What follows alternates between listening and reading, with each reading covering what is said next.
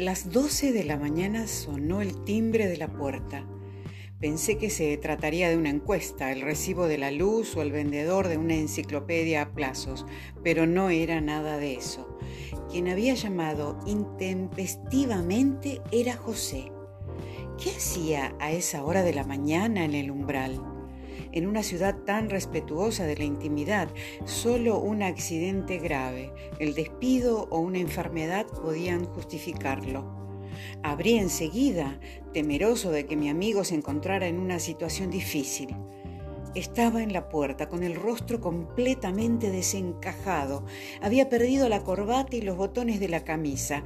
Chorreaba sudor por las sienes. Las gafas bailaban desajustadamente sobre su nariz.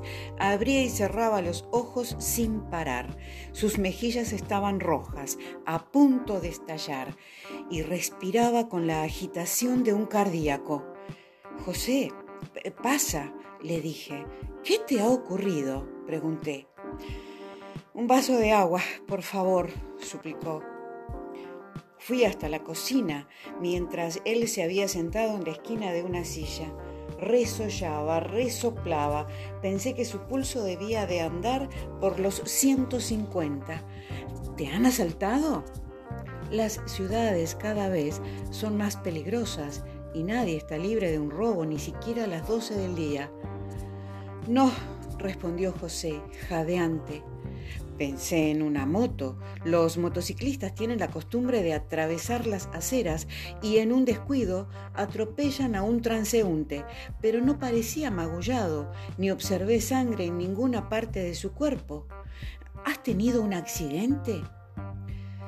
No, respondió con un hilo de voz. Se bebió el vaso de agua de un trago. Se secó con la palma el sudor de la frente, de las sienes y del cuello.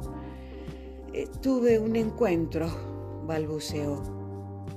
¿Con quién podía haberse topado para estar de esa manera? Yo no le conocía enemigos y no creía en fantasmas ni en ovnis. Al doblar la esquina prosiguió haciendo un gran esfuerzo. De pronto, en medio de la gente, la encontré, explicó. ¿A quién? pregunté sobresaltado. A la mujer con la que había soñado toda mi vida, respondió completamente turbado. Volvió a sentarse en el borde de la silla. No es frecuente encontrarse con la mujer de tu vida, y menos en una esquina.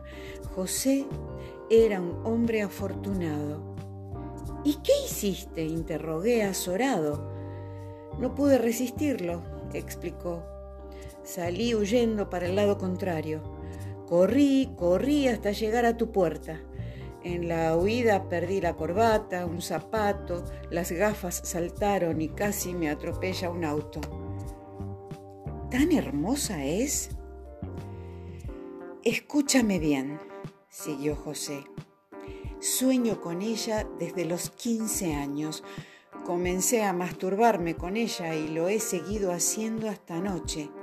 Y de pronto, cuando menos lo esperaba, aparece así, sin aviso, sin preámbulos, en el cruce de una esquina.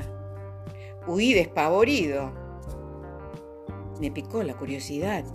¿Y dónde está ahora? dije. No lo sé, respondió mirando hacia un lado y hacia otro como si temiera volver a verla. ¿Cómo es? pregunté, curioso y escéptico. Es... es... balbuceó.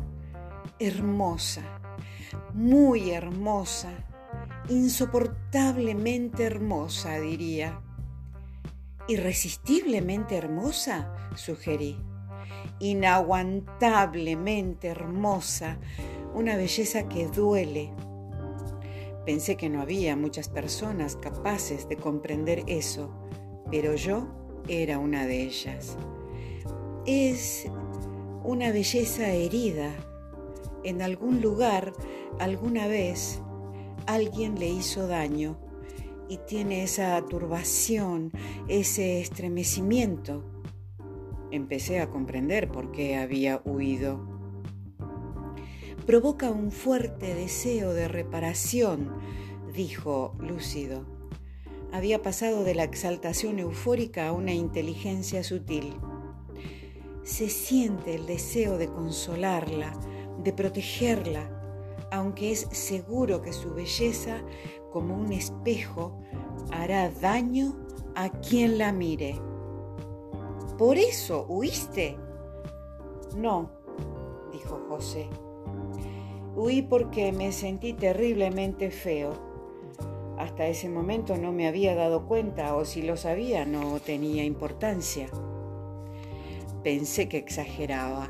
Era solo un hombre vulgar como tantos otros, ni guapo ni feo.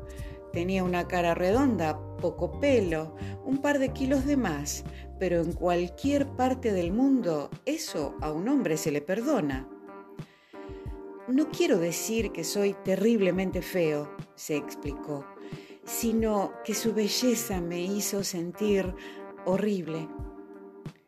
Mírame, dijo compungido. ¿Crees que puedo presentarme así? La mujer de mi vida, repitió. Hace 15 años que sueño con ella, desde la primera vez que manché la sábana, pero era una fantasía, alguien irreal, inexistente, un recurso para alcanzar el placer solitario. Y de pronto está allí, en medio de la calle. Me pongo a temblar como un loco y me siento condenadamente horrible, feo, vulgar, despreciable. ¿Dónde está? pregunté. Yo qué sé. ¿No te dije que salí huyendo? Eh, creo que entró en una perfumería. ¿Hay una perfumería en la esquina de Balmes y Mitre? Le dije que sí. Arréglate la ropa, ordené. Quiero verla. Iremos juntos.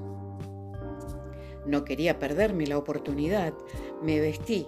Soy un hombre atractivo y suelo tener mucho éxito con las mujeres especialmente con las hermosas, que son las únicas que me interesan. José me siguió. Parecía sentirse un poco más seguro.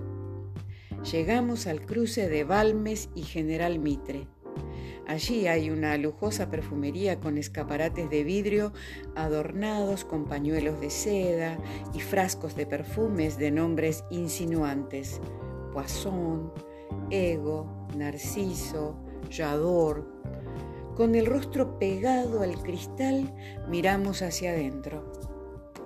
De pie, inmensamente hermosa, con una belleza quebrada por alguna antigua herida, estaba la mujer de la vida de José, solitaria, entera, imposeíble. De pronto me sentí envejecido Miré mis ropas y me parecieron feas. Un hombre vulgar. Tuve la sensación de haber adelgazado, de estar enclenque. Noté un sabor desagradable en mi boca. Sin embargo, me había lavado los dientes cuidadosamente al salir. Un asomo de angustia me oprimió la garganta. Vámonos, le dije a José imperiosamente y salí corriendo. Yo también huía. Cuando pude detenerme, mi amigo me preguntó, ¿y a ti qué te pasa? Nada, dije. Es la mujer con la que he soñado toda mi vida, desde la primera vez que sentí un placer solitario entre las sábanas.